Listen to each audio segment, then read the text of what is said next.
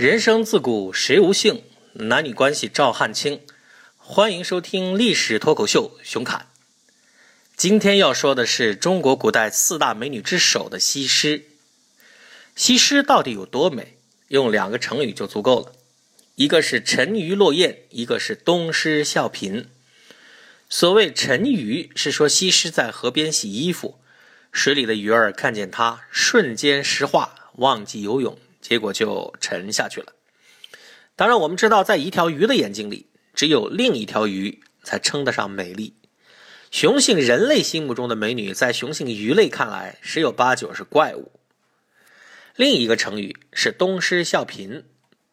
西施不知道是胃有毛病还是心脏不好，犯病的时候总是皱着眉头、捂着胸口。结果住在他同村的丑姑娘东施。觉得这个样子好漂亮，就跟着学，结果反倒更丑，更不招人待见。其实，从人的名字就能看出来，这个故事又是人刻意杜撰出来的，教育人们不要盲目攀比。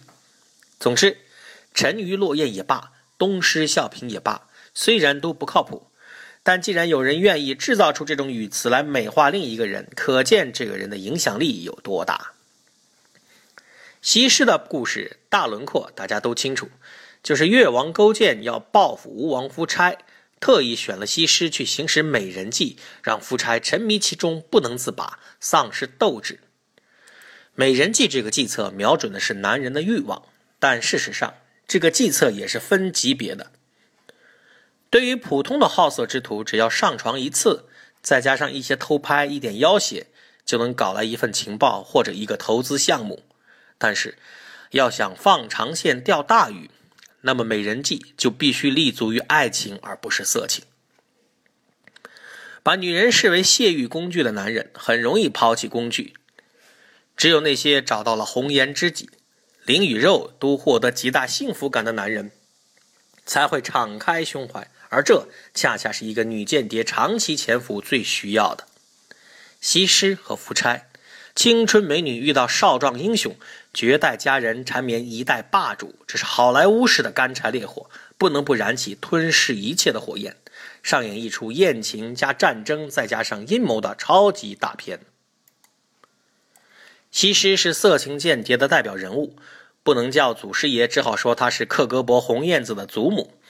按照流传千年的说法，一个手无缚鸡之力的美女西施胜过百万大军，是吴王夫差的掘墓人。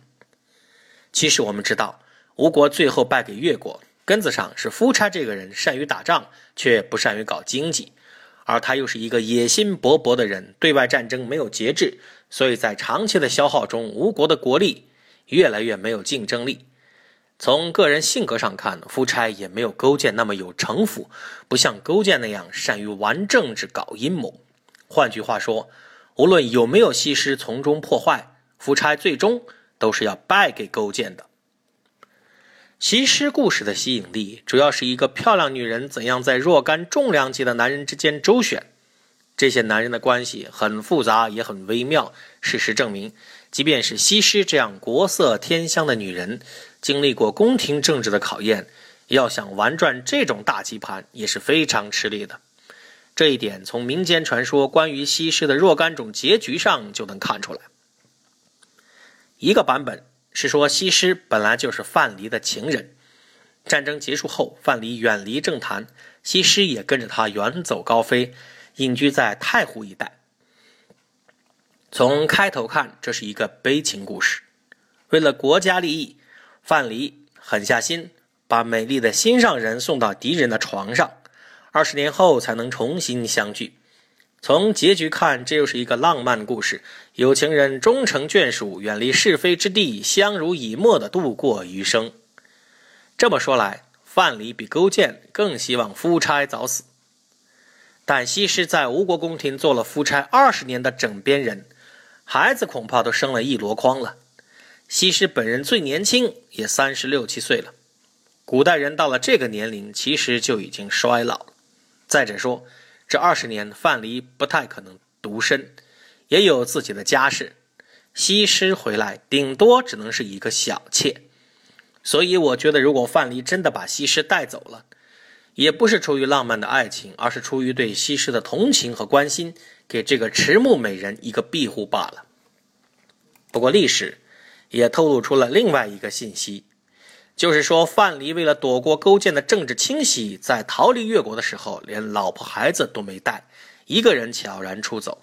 这么说的话，他专门带走西施，未免过于招摇，实在不利于隐蔽。那么，我们就可以说，在生死这个大问题上。情人未必靠得住。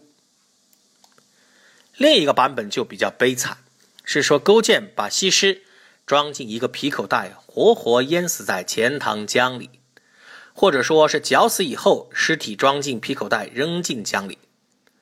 而加在他头上的罪名是他迷惑夫差，导致夫差亡国。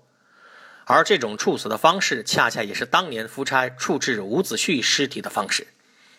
表面上听起来这不合逻辑，因为西施的使命就是让夫差沉迷后宫、骄奢淫逸。现在西施应该受到功臣的待遇才对。但大家想想，现在吴国已经是越国的一部分，吴国军民变成了越国的臣民。勾践要统治这个地方，就要收买这里的人心。既然本地人痛恨西施，那么勾践就要顺应民意，杀掉他。送西施去吴国的是勾践，现在拿他当替罪羊的还是勾践。什么叫翻手为云，覆手为雨？这就是，这既说明了政治的黑暗，也说明了勾践这个人内心的凶险阴毒。可是话又说回来，历史上那些真正的女间谍、女特工，往往两头不讨好，结局大都很悲惨。西施如果说是早期女间谍的代表，那么她的身世可以说非常有典型性。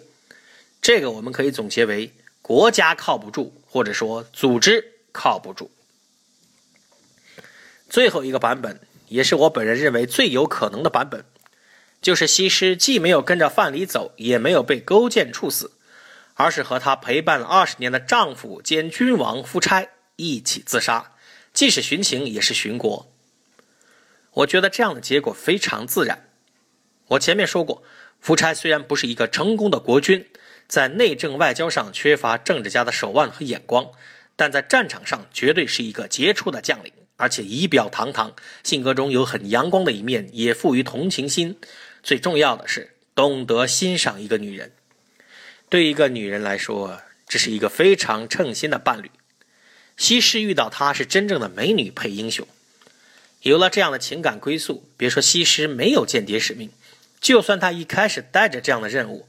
后来怕也是把这个任务抛到九霄云外去了，但感情归感情，夫差因为政治能力的短板，最终丢了国家，也丢了性命，自然也保佑不了一个美丽女人的幸福。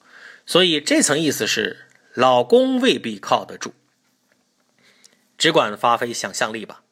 无论如何，西施不过是吴越争霸这个大棋盘上的一个棋子，她的命运完全掌握在别人手中。